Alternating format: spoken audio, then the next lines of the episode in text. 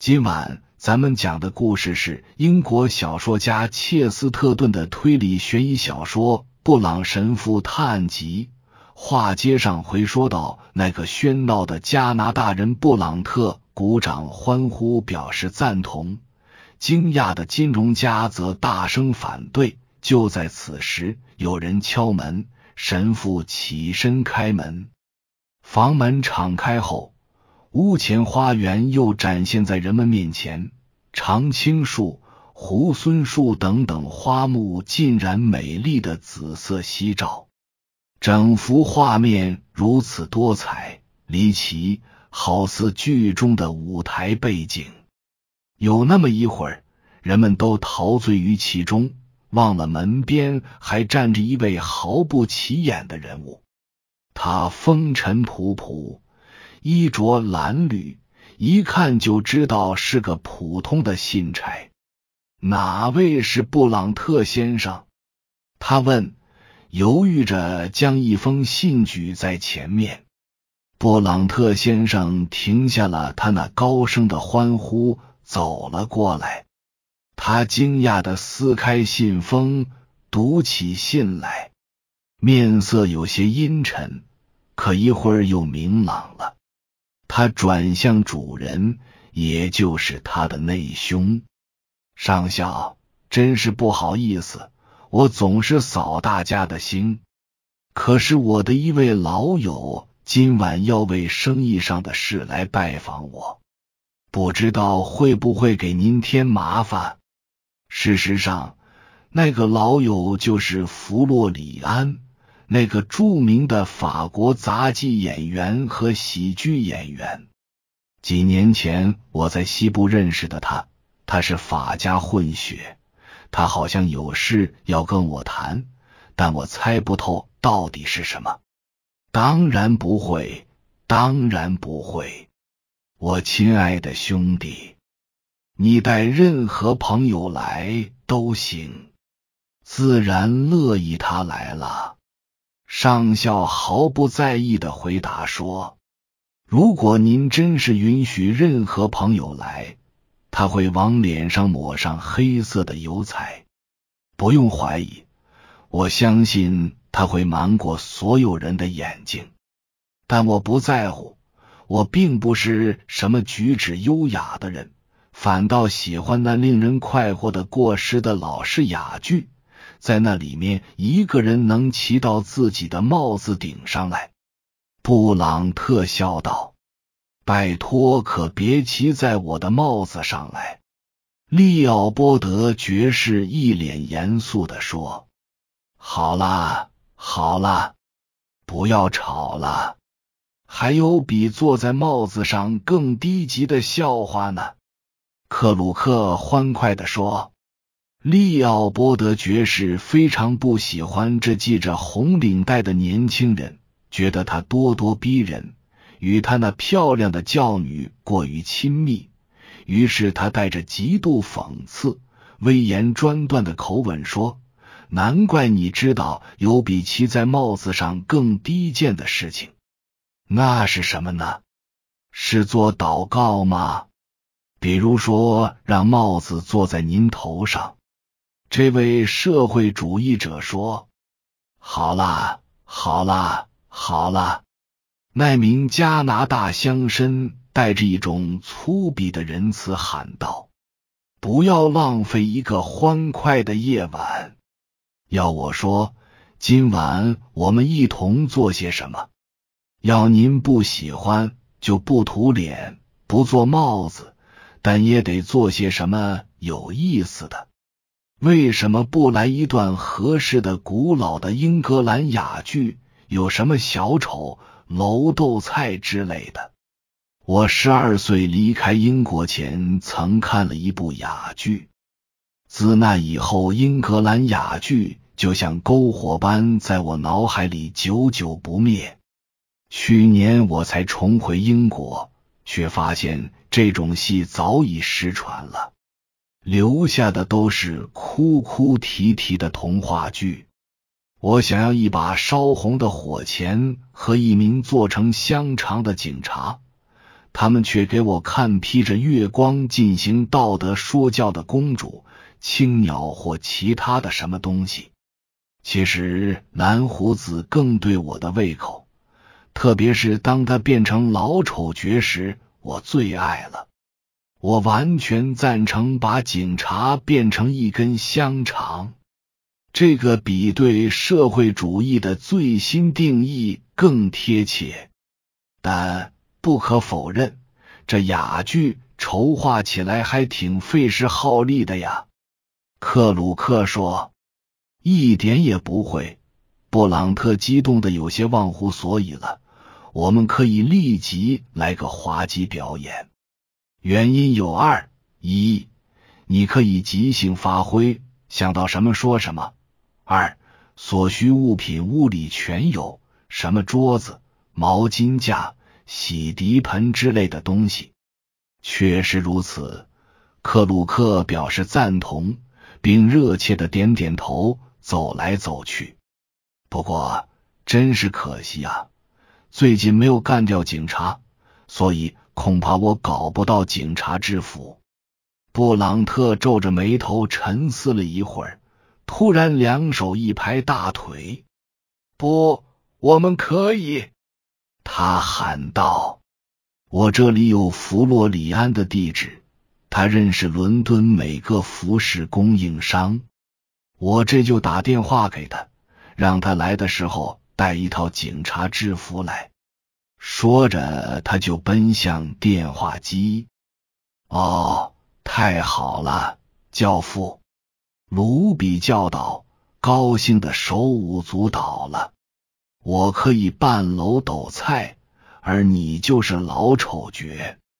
这位百万财主挺直了身体，变得庄重严肃起来，僵硬的说：“亲爱的，我觉得你得另外找人扮老丑角了。如果你喜欢，我可以扮老丑角。”亚当斯上校说着，并拿下嘴里的雪茄。这是他第一次，也是最后一次说话。你应该在这儿立一座雕像。那个加拿大人说，他刚打完电话回来，整个人容光焕发。这样，我们就都配备齐全了。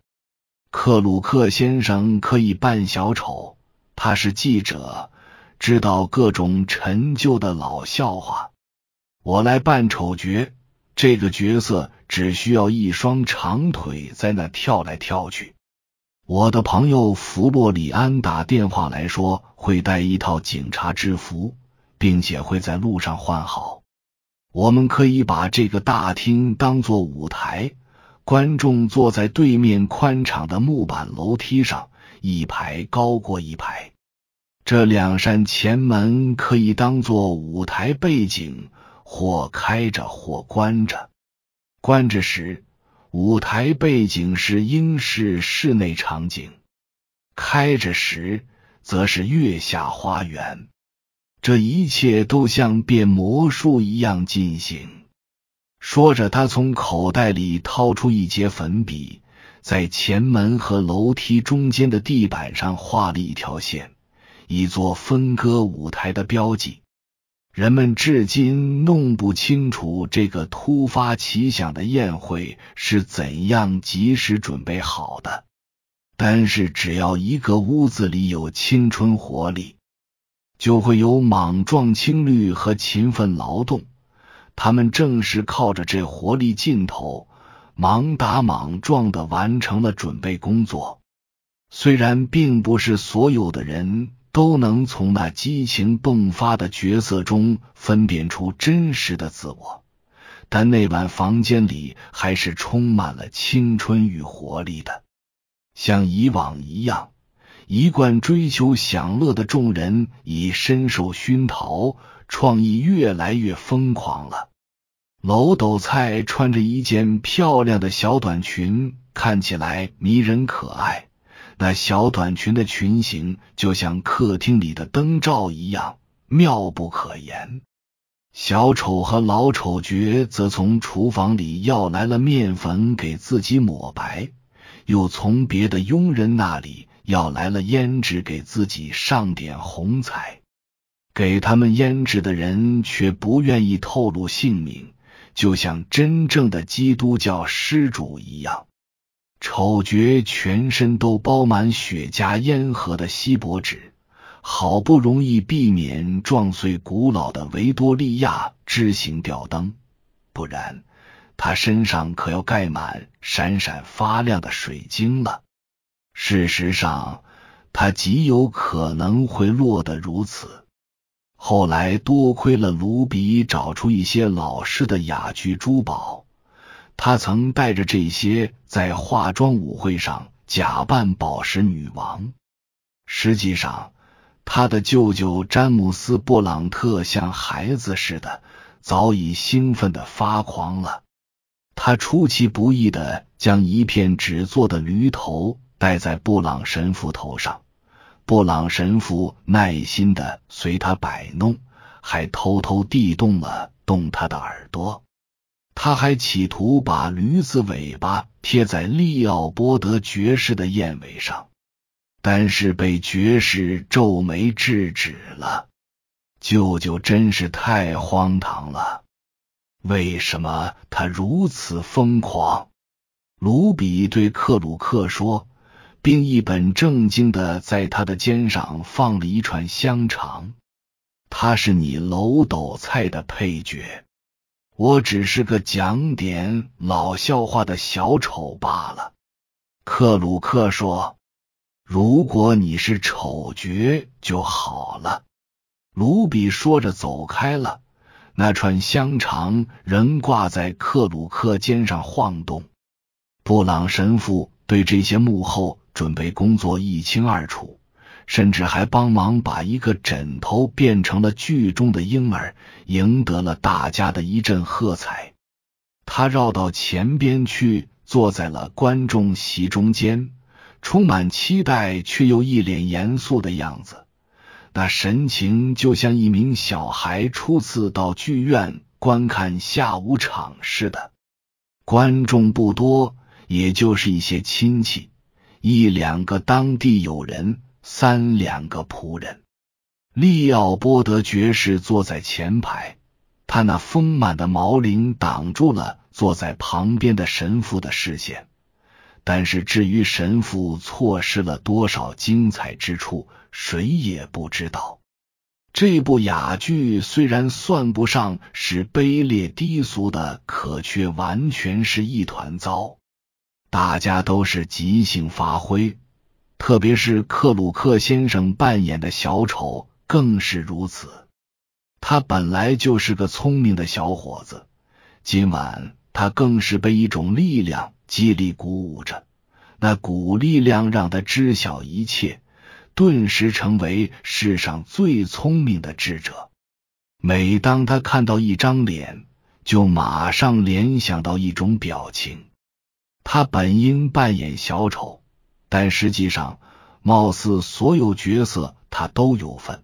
作者如果所有的话，台词提示者、不仅画师、幻景师，然后最重要的管弦乐队，在这场荒唐表演突然而至的一些间歇时段，他就会穿着戏服猛冲到钢琴边，匆匆的弹出几首流行乐曲。曲调怪异，但作为这荒唐哑剧的背景音乐是再适合不过了。作为舞台背景的两扇前门被打开了，哑剧在这一瞬间升到了高潮。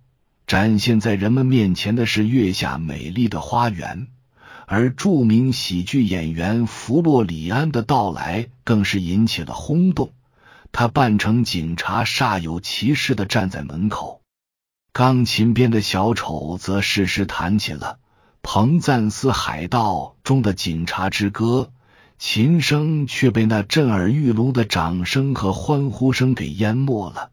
这位伟大的喜剧演员的每一个动作姿态都像极了一名警察，他的模仿真是惟妙惟肖，恰到好处。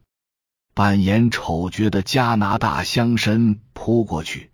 敲打他的头盔，而小丑克鲁克先生此时正常道：“你在哪儿弄到了那顶帽子？”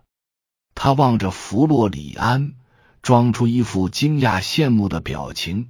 之后，那个蹦蹦跳跳的丑角又敲了一下弗洛里安头上的帽子。克鲁克则弹了几段，这样我们又有了一顶帽子。紧接着，丑角冲向警察，并把他压倒在地。顿时，观众席响起了雷鸣般的掌声。接着，警察倒地不起，开始上演了远近闻名的死人模仿秀。人们对死人逼真的模仿，使得帕特尼这座城市至今仍声名远扬。真是不敢相信，一个活人能可以模仿的如此逼真。那个强壮敏捷的丑角伴着疯狂荒诞的钢琴曲。把警察像一个麻袋一样甩来甩去，左扭右扭，或者把他像体操用的平状棒一样抛向空中，所有的动作都配合着疯狂的钢琴曲。